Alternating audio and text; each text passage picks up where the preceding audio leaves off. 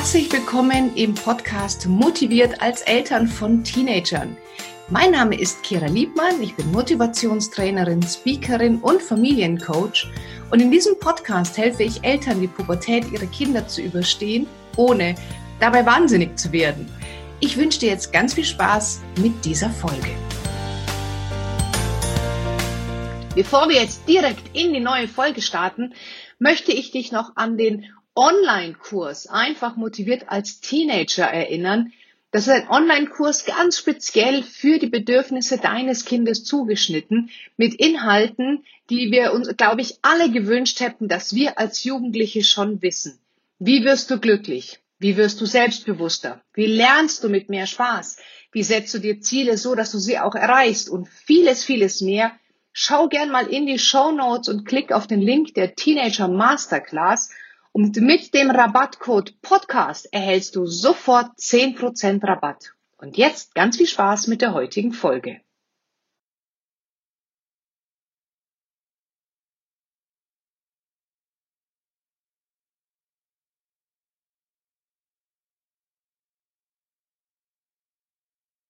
Frau Rubin, wir haben ja jetzt viel über ja, Heilen mit Lebensmitteln gesprochen. Jetzt würde ich gerne noch mal so ein bisschen zum Thema Ernähren kommen. Denn äh, die mhm. Teenager ernähren sich eine Zeit lang nur von Pizza und Pasta und Pommes. Und äh, jetzt ist die Frage, wie bekomme ich denn gesundes Essen in meinen Teenager rein, wenn der eh alles doof findet? Also haben Sie da so ein paar Tipps oder Rezepte, dass ich sagen kann, ach so kann ich meinem Kind das auch wirklich schmackhaft machen, meinem Jugendlichen? Also ich glaube, ich habe auf Ihrer Seite gelesen, lebe ich, was ich sage. Und das ist, glaube ich, ein ganz, ganz wichtiger Punkt an der Stelle. Ähm, mir fällt bei meinen Teenies auf, dass die eigentlich ganz genau beobachten, was wir so essen. Ähm, und äh, ich bin auch fest davon überzeugt, dass selbst wenn in der Pubertät so eine Phase kommt, wo irgendwie alles egal ist, dass sie doch nach einer gewissen Zeit wieder übernehmen, was sie vorher so gesehen haben und was in der Familie sozusagen für richtig gehalten wird. Außerdem muss man ganz ehrlich sagen, Pasta und Pizza ist ja per se nicht schlecht. Und es ist super, wenn die Pizza zum Beispiel selber gemacht wird. Mhm. Das ist zum Beispiel was, wo ich meine Kinder dann äh, ganz gut rankriege und dann habe ich auch ähm, ähm, einen Überblick darüber, was da ist. Also weil der Teig, wenn man den selber macht, da ist ja gar nichts Falsches drin. Und dann, wenn ich dann eine Tomatenpaste drauf mache und jeder kann sich drauflegen, was er will, indem er das auch schnipselt, dann ist das eigentlich ein tolles Essen. Jetzt weiß ich nicht, ob ein Teenie das so mitmacht, aber wenn er es immer so erlebt hat und wenn es in der Familie so ge, ähm, gehandhabt wird, dann wird er das wahrscheinlich auch mitessen. Ähm, ich denke, das große Problem bei Teenies ist, ähm, sind vor allem die ganzen Getränke, Mhm. Und ich glaube, da, da ist es eigentlich wichtig, dass man den Kindern das irgendwann mal erklärt oder mal irgendwann mit denen, am besten noch bevor man nicht mehr, bevor sie nicht mehr mit einem reden, auf die ganzen Zusätze guckt auf den Flaschen, dass man sich das mal anschaut. Ja. Weil ähm, die trinken ja in der Regel sehr viele Getränke mit sehr viel Zucker und Zucker wissen wir ja von den Verpackungen versteckt sich hinter Fructose, hinter Glucose, hinter Maltose, Dextrose, das ist alles Zucker. Und da kann man, glaube ich, ganz viel machen. Weil wenn man das versucht, den Kindern zu erklären, dass das einfach äh, ein Problem ist für den ganzen Organismus, dass das zur Verfettung führt, zu ähm, Zahnfleischproblemen, zu, zu Löcher in den Zähnen, etc. etc. Also ich denke, da ähm, kann man vielleicht noch an die Vernunft der Kinder appellieren, oder? Ja, man kann es auch von Anfang an schon, glaube ich, äh, ritualisieren, schon bevor die Kinder in die Pubertät kommen, dass das dann in der Pubertät einfach schon ganz normal ist. Ja, das ist ja sowieso das große Problem, glaube ich, mit der Pubertät, dass wir so als Eltern ein bisschen davor stehen und sagen, okay, was wir bis jetzt nicht richtig gemacht haben und nicht vermittelt haben, kommt ja. jetzt auch nicht mehr an für eine ja. gewisse Zeit. Und dann ist, glaube ich, das Einzige, was man noch ordentlich machen kann, also wenn man merkt, dass man sein eigenes Verhalten ändert an der Stelle. Übrigens finde ich da ganz wichtig, es gibt eine ganz interessante ähm, Diabetes-Studie von der Uniklinik in Dresden.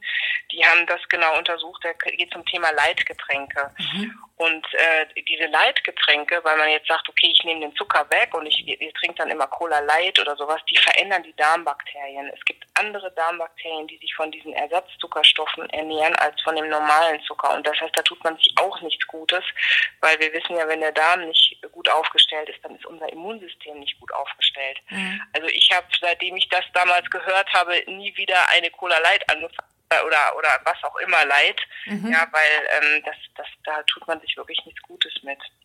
Wenn jetzt die Jugendlichen gerade in der Pubertät so ein bisschen in die Rebellion gehen, es gibt ja Familien, da, da ist wirklich Cola Fanta Spezi verbannt aus dem Haushalt und gerade jetzt gehen die Kids in die Opposition und trinken halt das ganz vermehrt.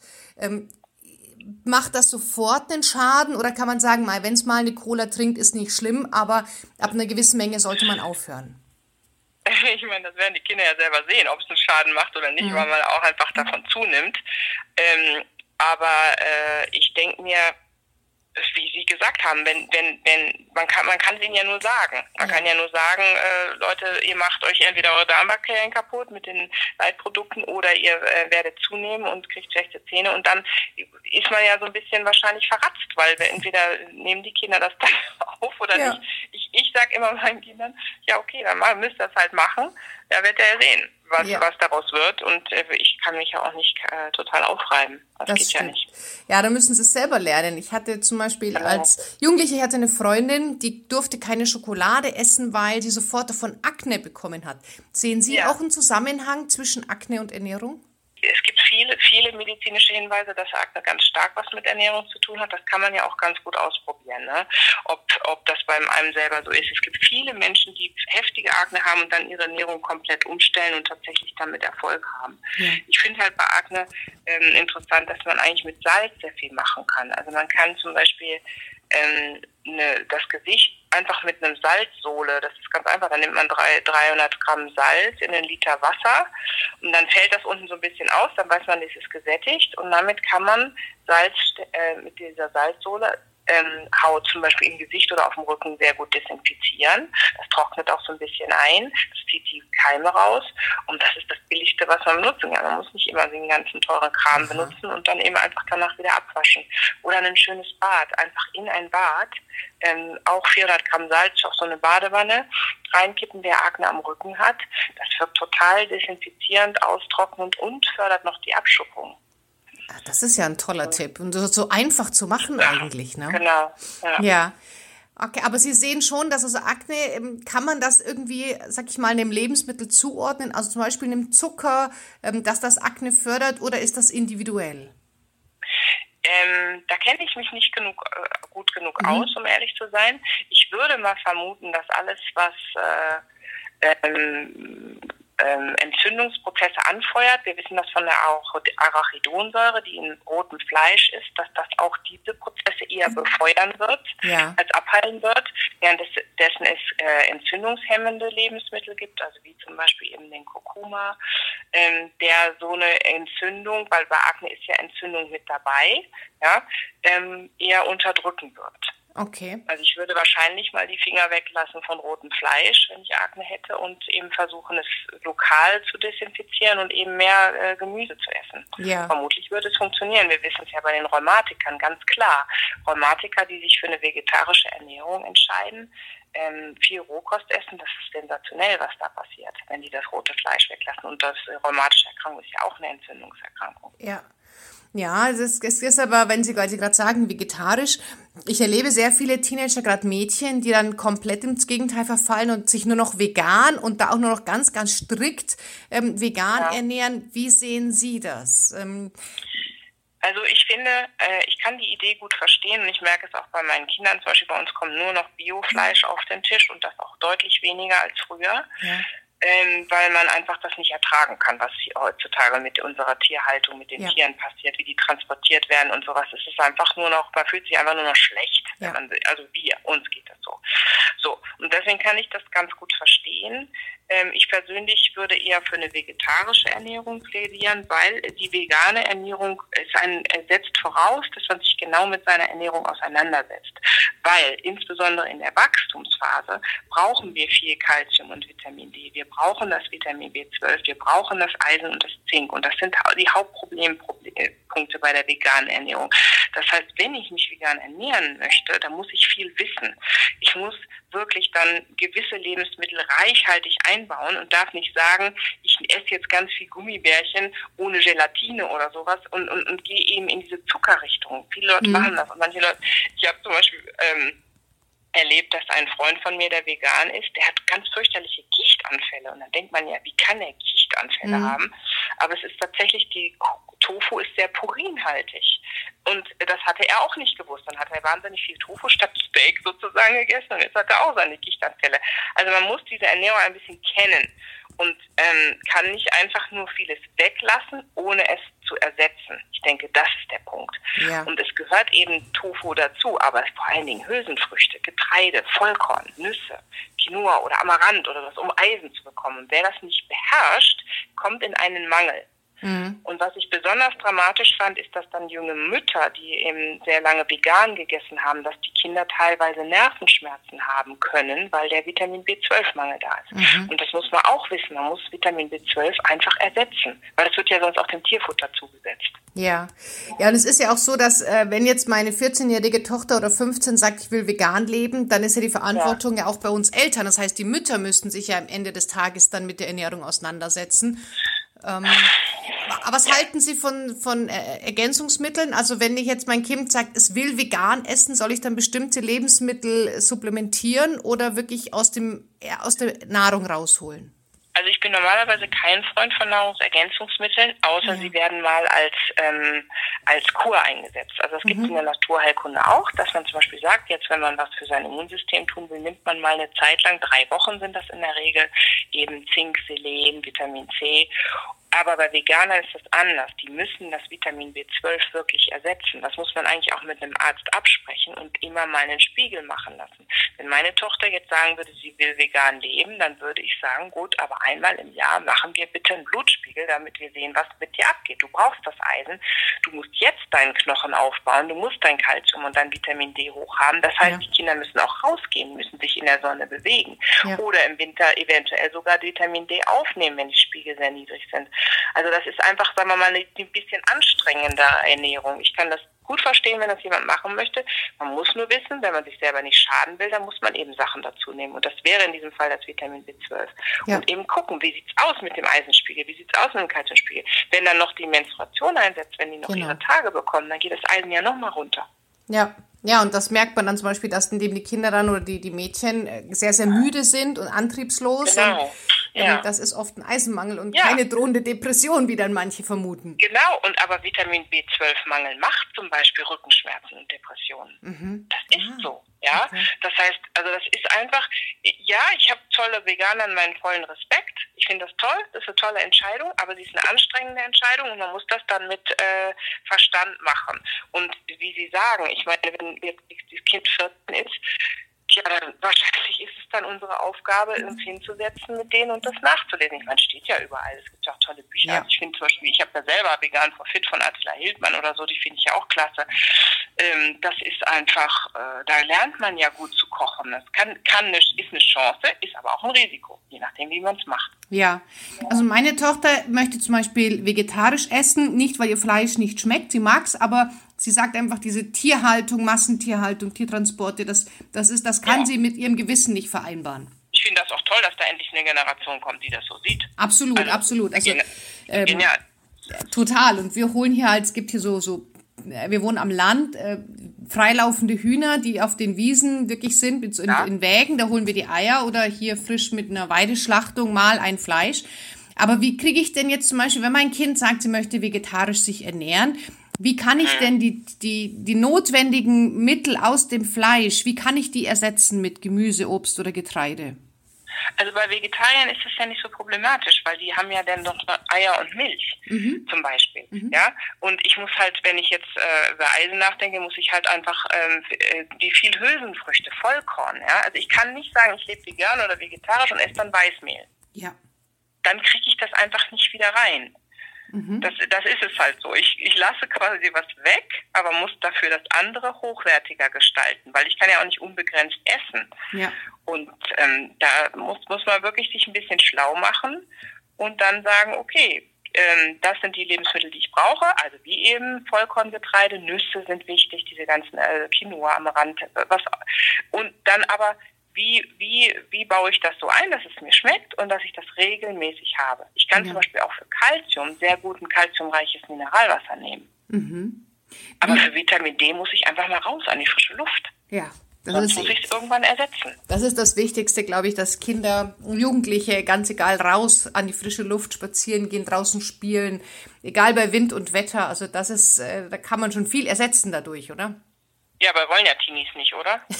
nee, nee, also eine Zeit lang nicht. Da, da haben wir dann lauter Vampire zu Hause, aber wenn es geht, dann äh, raus mit den Kindern. Ähm, genau, wie ist es dann jetzt, wenn mit, mit, mit Vollkornprodukten? Also reicht es, wenn ich dann sage, okay, ich kaufe Vollkornbrot, Vollkornnudeln, ähm, Vollkornreis, reicht das? Ja, da hat man schon mal einen wichtigen Beitrag getan, ne? Mhm. also für sowohl für Eisen wie auch Zink oder so. Aber ja. äh, man kann auch Brot zum Beispiel ganz toll selber backen. Zum, äh, also es gibt ähm, ganz einfache Rezepte, wo man die ganzen Samen äh, reintun kann, dass man ganz dichtes Brot hat, was dann hohen Eiweißgehalt hat und vielleicht auch einen höheren Fettgehalt, aber das ist egal, weil das ist einfach ganz richtig süffig. Also es gibt ganz, ganz viele tolle Rezepte da draußen, wie man diese ganzen Samen und Nüsse und sowas gut einbauen kann. Man muss es bloß machen. Ja, wenn wir jetzt äh, beim Thema Brot sind, ist ja so meistens ein Frühstück. Haben, ähm, sie, bei uns ist so zwei Lager zu Hause. Die einen, die wollen Müsli mit, mit Leinsamen und Nüssen. Die anderen sagen, nee, ich möchte lieber Brot essen. Wie sehen Sie das? Genau. Ja, es ist egal, was ah. man macht. Hauptsache, mhm. das ist das Richtige drin in dem Brot. Okay. Und deswegen finde ich so selber machen, das geht rucki zucki. Ja. Und ähm, das andere ist, ich, ich bin ja äh, ein Hafer-Fan, mhm. weil in Hafer einfach so viel ist und insbesondere für Veganer oder Vegetarier ist das ein ganz spannendes ähm, Getreide. Ähm, Porridge zum Beispiel zu machen. Ich mhm. weiß nicht, warum das bei uns so einen, so einen blöden Ruf hat, aber ich finde das genial. Mein Mann zum Beispiel setzt abends immer Bircher, Birchermüsli an. Wir essen viel äh, Haferporridge und machen dann eben frische Beeren da drauf oder ja. haben es als Grundlage für ähm, weil, äh, ehrlich gesagt, manche meiner Kinder rühren sich auch Nutella da rein. Das finde ich jetzt unter der Woche nicht so den Knaller. Mhm. Das ist zum Beispiel auch so ein Thema, finde ich, in der Pubertät, solange man das noch kann, ist so dealen, ja. Also ich ja. deal unheimlich viel mit meinen Kindern. Ich sage, unter der Woche braucht ihr einfach in der Schule nicht den schnellen Zuckerabfall. Ja. Das heißt, ihr könnt morgens nicht euren Zuckerkram hier essen und, und Nutella und so. Ihr braucht was Ordentliches.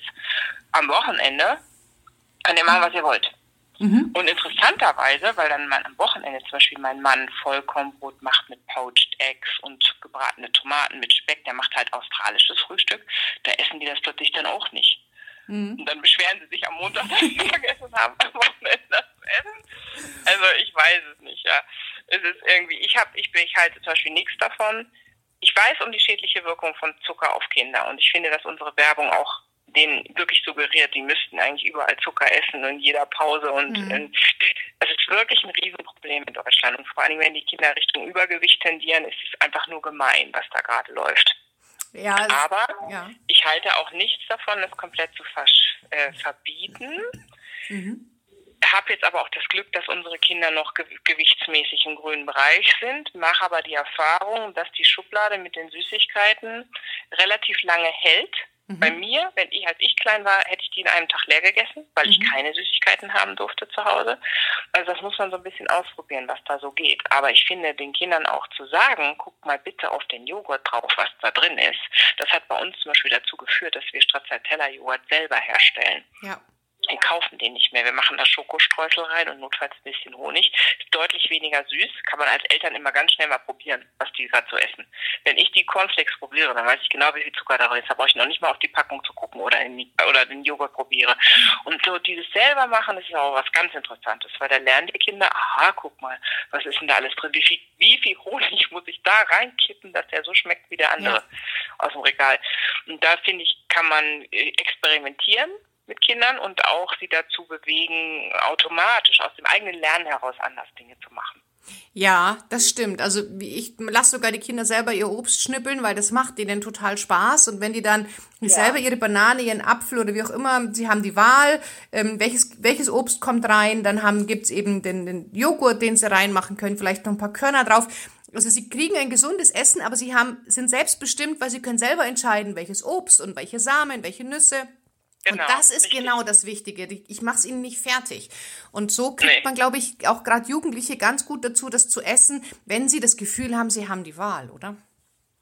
Äh, ja, und was ich da aber äh, was mir gerade dazu einfällt, ist ähm, zum Beispiel habe ich mal gelernt für ein Kochbuch, was ich geschrieben habe, äh, dass man einen Granatapfel unter Wasser öffnet. Da macht man nur oben den Sterz raus quasi mhm. und dann macht man den unter Wasser in der Wasserschüssel auf und seitdem lieben meine Kinder Granatäpfel zuzubereiten, weil das so lustig ist. Die Schalen fließen, schwimmen nämlich einfach nach oben. Also das ist zum Beispiel so ein Beispiel, wie wenn man das gut machen kann, ja, oder die Australier, die schneiden zum Beispiel immer Apfelschnitze und kennen Apfelschnitz das schmeckt einfach besser als ein Apfel. Ja. Und das funktioniert dann auch bei den Kindern. Und die, die, alles ist geil, das kann ich jetzt gar nicht erklären, aber es gibt manchmal so, so einfache so Handgriffe oder so Tricks und Kniffe ja. in der Küche, wie es für die Kinder auch einfacher wird und wie die dann plötzlich Spaß dran haben, Sachen zu machen.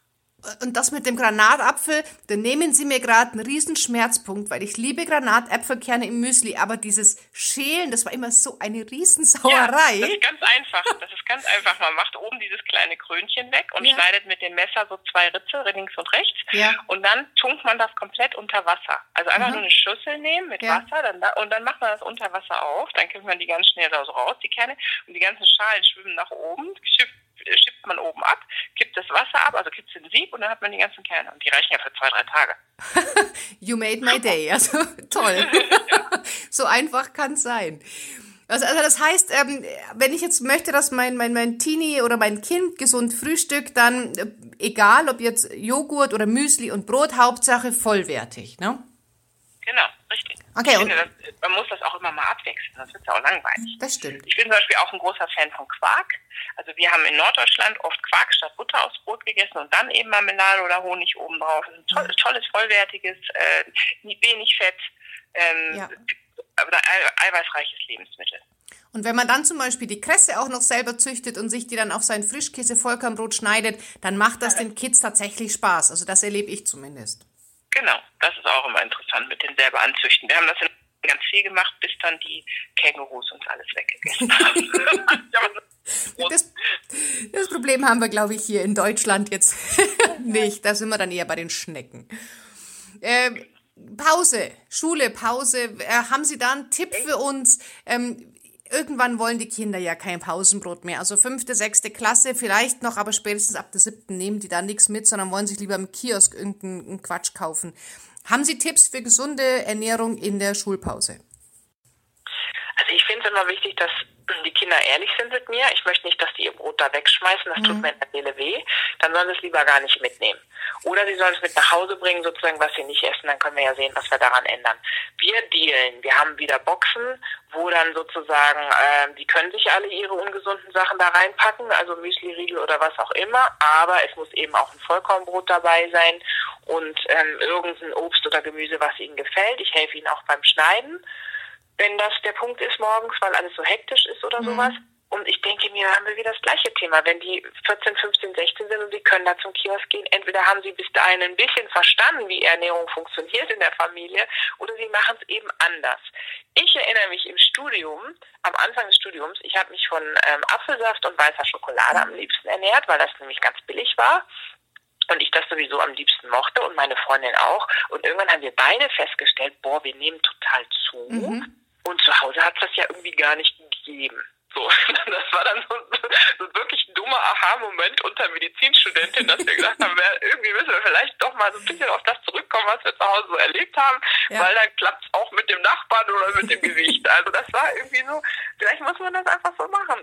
Man muss da vielleicht, jeder muss da durch. Und yeah. am Ende, wenn wir unsere Kinder bis bis zwölf oder was wir schon mal ganz gut ernährt haben, dann werden die dann auch durchstehen. Aber ja, vorleben, vorleben. Einfach weitermachen, wie man das macht. Ja. Dann, ja. Absolut. Und dann halt vielleicht zum Abendessen äh, ein Vollkornbrot kaufen und kein Toastbrot mit Nutella, sondern halt ein Vollkornbrot oder äh, ein Quark mit Obst. Also das, die Kinder essen ja außerhalb der Schule in der Regel ja auch was. Ja, genau. Übrigens, was bei uns sehr gut abends funktioniert, habe ich festgestellt, sind Wraps. Und ja. zwar ähm, also jetzt als Alternative zum Brot, ja. Also wir haben dann diese Vollkornwraps, die kommen in den Ofen, dann sind die so ein bisschen warm und ähm, da wird alles geschnippelt, was im Kühlschrank ist. Und dabei helfen die Kinder auch mit und das, da merkt man so auch, dass sie ihre eigenen ähm, Vorlieben ganz gut einbauen können. Also meine eine Tochter, die isst immer äh, ganz viel Avocado, die nächste liebt halt die Creme fraiche mit den Tomaten und dann kommt Salat rein und dann kommen an Fleischresten sozusagen, wenn was da ist. Und ähm, oder äh, ja, und das das funktioniert bei uns ganz gut. Besser noch als Brot. Beim Brot sitzen alle irgendwie davor und sagen, ja, ich will keine Salami essen, ich will kein Fleisch essen mhm. Oder nicht so viel oder was. Und dann ähm, äh, oder ja, also ich habe den Eindruck, dass die Wraps, das ist interessant. Da schnippelt man sozusagen alles zusammen, ja. was man so hat und das klappt gut. Klappt auch äh, erfahrungsgemäß in der Schule gut, wenn man den Kindern Wraps mitgibt oder zum Beispiel Bagels. Ähm, das ja. funktioniert auch gut. Das, das ist dann nicht mehr uncool. Das wird ja einfach nur dieses ah. Brot wird uncool, aber das ist ja nur eine Alternative dann. Genau, richtig. Ja. ja. Und äh, ja, das ist, das finde ich sehr, sehr spannend, weil ich glaube, wir sind uns einig, wenn wir das in der Familie vorleben, am besten schon von klein an, dann können die in der Pubertät oder wenn sie dann sich nichts mehr sagen lassen, selber entscheiden, will ich den Weg weitergehen oder probiere ich mal aus, wie fühlt sich's an, wenn ich nur noch jeden Abend eine Packung Chips esse und dann kommen sie wieder zurück. Also es gibt diese Studie, wo man, wo man diesen Test mit Kindern gemacht hat. Sie durften, sie hatten Süßigkeiten auf dem Tisch und Obst und sie durften nehmen, was sie wollten und ein, zwei Tage haben sie nur Süßigkeiten genommen und dann sind die Kinder von alleine zum Obst und Gemüse gegangen. Ja, klar, wir wollen ja auch alle abwechs abwechslungsreich essen und das ist ja auch so grundsätzlich abwechslungsreich, saisonal, frisch und so. Am Ende, äh, der Körper will sich, äh, meine Mutter hat immer gesagt, er holt sich sowieso, was er braucht ja. am Ende. Ja, aber ähm, ich finde äh, zu dem, was Sie eben gesagt haben, interessant, wenn ein Kind gelernt hat, das klappt ja auch oft mit 12, 13, 14, weil die haben ja diese lichten Momente neben aller Ablehnung. Also jetzt mir gegenüber Klar. haben sie jetzt diese Momente, wo sie was mit mir machen wollen. Und wir zum Beispiel kochen im Augenblick dann wirklich viel, viel. Also jetzt festgesetzt durch Corona wird halt dann viel gekocht und dann sage ich halt auch, wer kocht heute mit mir? Und ich glaube, ein Kind, was gelernt hat, wie einfach eine Pizza selber zu belegen ist, auch mit gesunden Sachen oder wie einfach eine ähm, ein Flammkuchen zu machen ist oder eben ein Wrap oder sowas, der wird auch eher darauf zurückgreifen als ein Kind, was das gar nicht gelernt hat. Ja. Haben Sie, ja. haben Sie Töchter oder Söhne? Ich habe drei Töchter. Mhm. Ja. Ist das der Grund, warum es funktioniert? Ja, aber da sind, aber da muss ich jetzt sagen, das sind oft auch die Eltern.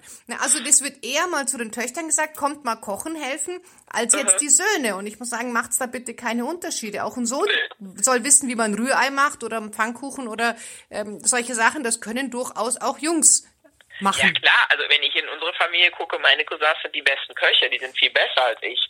Also das ist, glaube ich, das ist so eine Leidenschaft, die man in jemand erweckt. Das hat mit Geschlecht überhaupt nichts zu tun. Ja. Ich denke, ähm, auch gerade die Mädels, die sind ja noch viel früher bockig als die Jungs. Also das, äh, nee, das äh, klar, das ist genau richtig.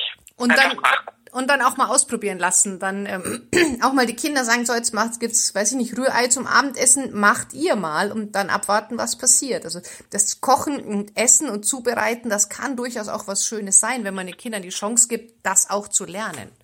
Ja, also ich habe immer ein bisschen Angst, dass sie sich verbrennen bei allem, was sie tun. Mhm. Also wir haben gestern auch eine riesen, eine, eine dreistöckige Torte gemacht. Ja, ähm, ich kann überhaupt nicht backen, aber ich habe mich dann mit meiner Tochter durch dieses Rezept durchgefräst ja. und ich finde, ich zeige denen das einmal, damit sie sich nicht verbrennen oder dass sie wissen, was heiß ist, genauso mit dem Eierkochen und so. Ja.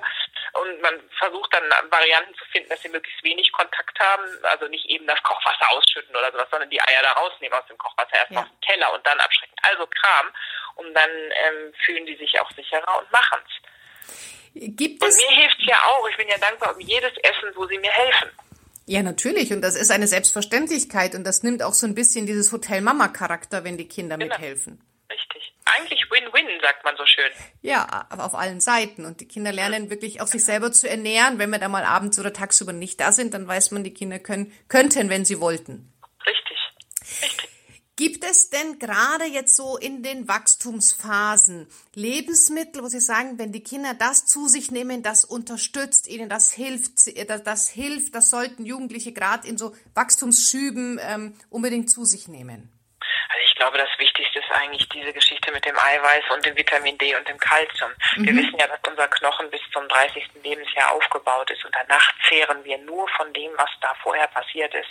Und ein Knochen braucht eben Vitamin D und Kalzium, was eben vor allen Dingen in Milchprodukten ist oder im, äh, also das, da wird es dann aber es gibt auch in vielen Obst und Gemüse, man muss es dann bloß eben zu sich nehmen. und äh, das Vitamin D eben durch das Bewegung an der frischen Luft. Und wenn wir das nicht haben in dieser Phase und wir haben dann sozusagen eine schlechtere Knochensubstanz, dann wird uns das unser Leben lang eventuell begleiten, vor allen Dingen so ab 60 oder so. Also da finde ich schon wichtig, dass man darauf achtet. Also wirklich früh schon auch, gerade im Wachstum, auf eine gute Kalziumzufuhr achten, ne? Ja, und, mhm. und bewegen. Der Knochen braucht auch Zug, ja, der braucht ähm, Zugkräfte, damit er sich stabil ausbaut. Also deswegen, ähm, ich finde schon, auch wenn, also bei uns zum Beispiel ist das das Thema Reiten, das ist für uns Eltern eine extreme, ähm, verlangt sehr viel, finde ich. Also wir hatten in Australien eigene Pferde, aber jetzt, ich merke, das ist teuer, das ist schwierig dahin zu kommen und tralala, tralala. Aber es ist etwas, was die Kinder fasziniert, die bewegen sich und die sind viel noch draußen. Ich finde das genial. Ähm, und ich glaube, wir, wenn wir uns, wenn es uns gelingt, bei unseren Kindern etwas zu finden, was sie sehr gerne tun und was wir fördern, was draußen ist, was mit Bewegung zu tun hat, dann haben wir schon ganz, ganz viel erreicht. Was auch immer es ist. Ja. Ja, und wenn sie draußen auf dem Trampolin rumspringen oder eben Zickzack üben oder sowas, klar, ist auch alles gefährlich, aber das ist, ähm, glaube ich, sehr wichtig, dass wir die unterstützen, dass sie etwas finden, was sie gerne machen, ja. wo sie gerne bewegen. Unbedingt. Und dann nicht zurückhalten und vor lauter Angst, es könnte was passieren oder es ist für mich als Eltern vielleicht unbequem, dann die Kinder nur zu Hause lassen und dann später beschwert man sich, dass da mangelnde äh, Energie ist und Aktivitätslust. Ja. Und es ist ja wirklich auch manchmal teuer, ja. Also es muss aber auch nicht teuer sein. Ich höre, finde, wenn man seine Kinder an, anleitet, jetzt äh, mit denen Fahrradfahren zu gehen, zum Beispiel draußen, oder dass sie Scooter fahren oder so, ist genau wie Sie sagen. Also den Watte zu packen, das, das, das schadet ihnen eigentlich ja. auf längere Sicht. Ja. Wichtig, dass das ein, ein wichtiger Bestandteil unseres Lebens ist. Ja. Bewegung. Unbedingt. Was ich Sie äh, vorhin noch fragen wollte, das habe ich vergessen, ich hole es jetzt nach. Ähm, was halten Sie von Kiasamen? Weil das ist auch so ein ganz großer Hype. Viele Mädels frühstücken Kia-Pudding. Ähm, ich weiß, ich glaube, es ist relativ viel Eisen drin, mhm. also, soweit ich das weiß.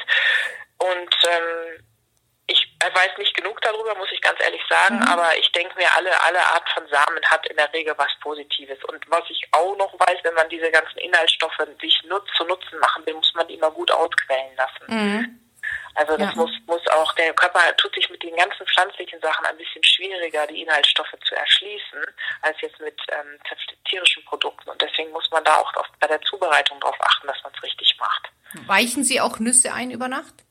Nein, ich mag keine eingeweichten Nüsse, außer für Mandelmilch. Mhm. Okay. Mandelmilch kann man ja sehr gut selber machen, die muss man eigentlich nicht kaufen.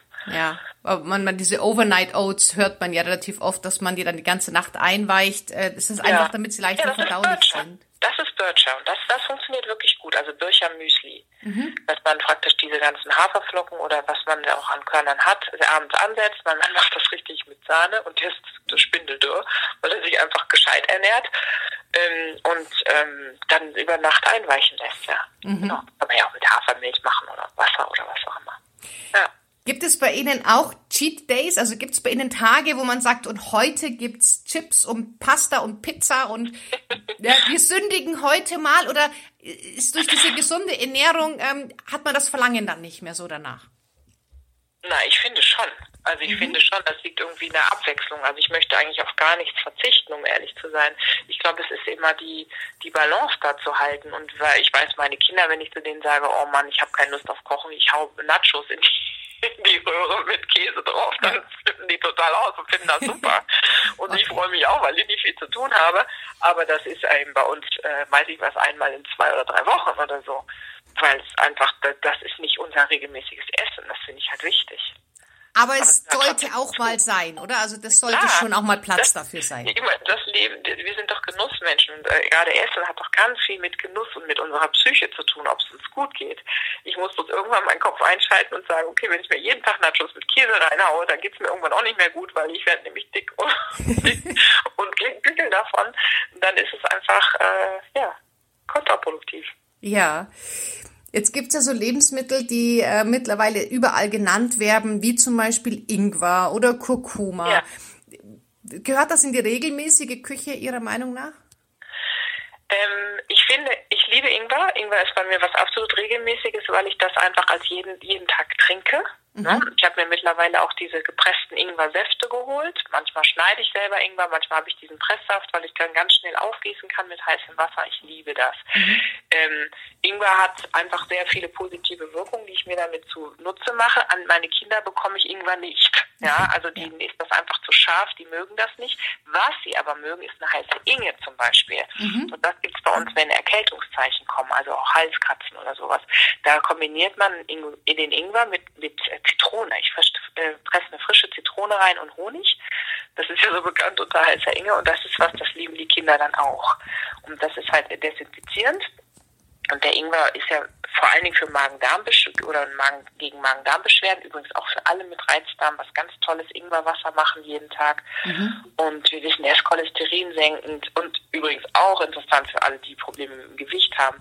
Es gibt eine Studie, da hat man Mäusen Fett gegeben und äh, die eine Gruppe hat nur Fett bekommen, die andere hat Ingwer und Fett bekommen. Und dann hat man gemerkt, dass die gar nicht, dass das den Stoffwechsel so anregt, dass die nicht so dick werden wie die, die den Ingwer nicht bekommen haben. Das fand ich auch faszinierend.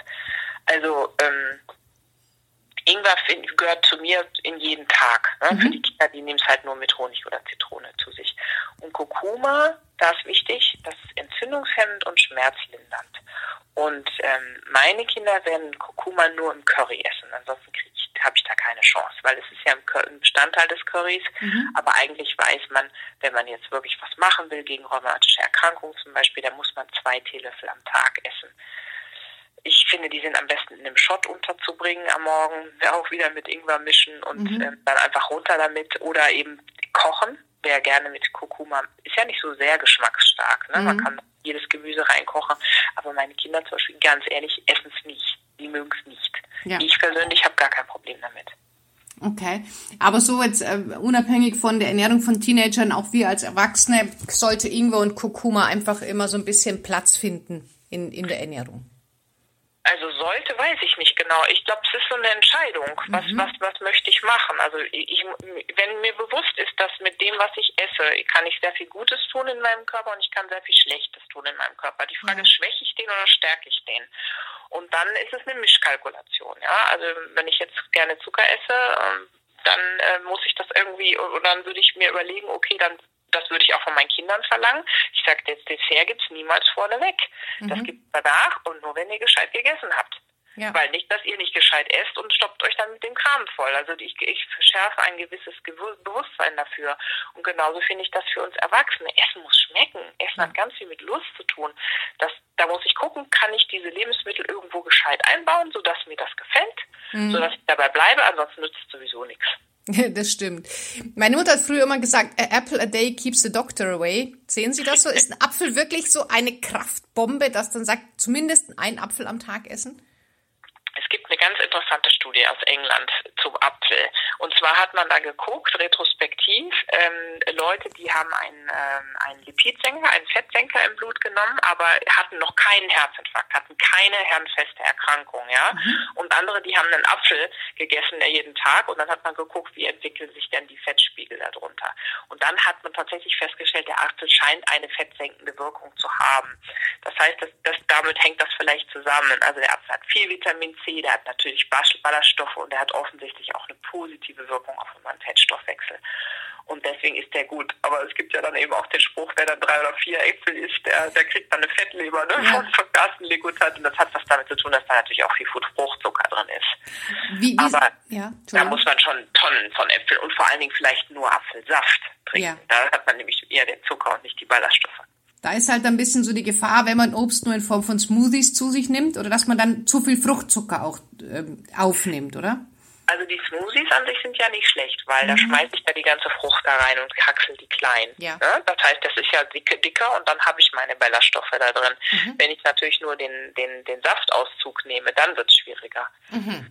Also nicht entsaften, sondern wirklich als komplette genau. Frucht äh, klein Richtig, reinschmeißen. Genau, und das ist ja auch das Geheimnis von dem New Yorker Kale oder sowas. Die schmeißen halt den ganzen Kale, den ganzen Grünkohl da rein und vermischen es dann mit Orange oder äh, Zitrone und ein bisschen Honig und dann habe ich halt sozusagen ein Rohkostgericht, das ja. ich dazu mir nehme, was mir aber schmeckt.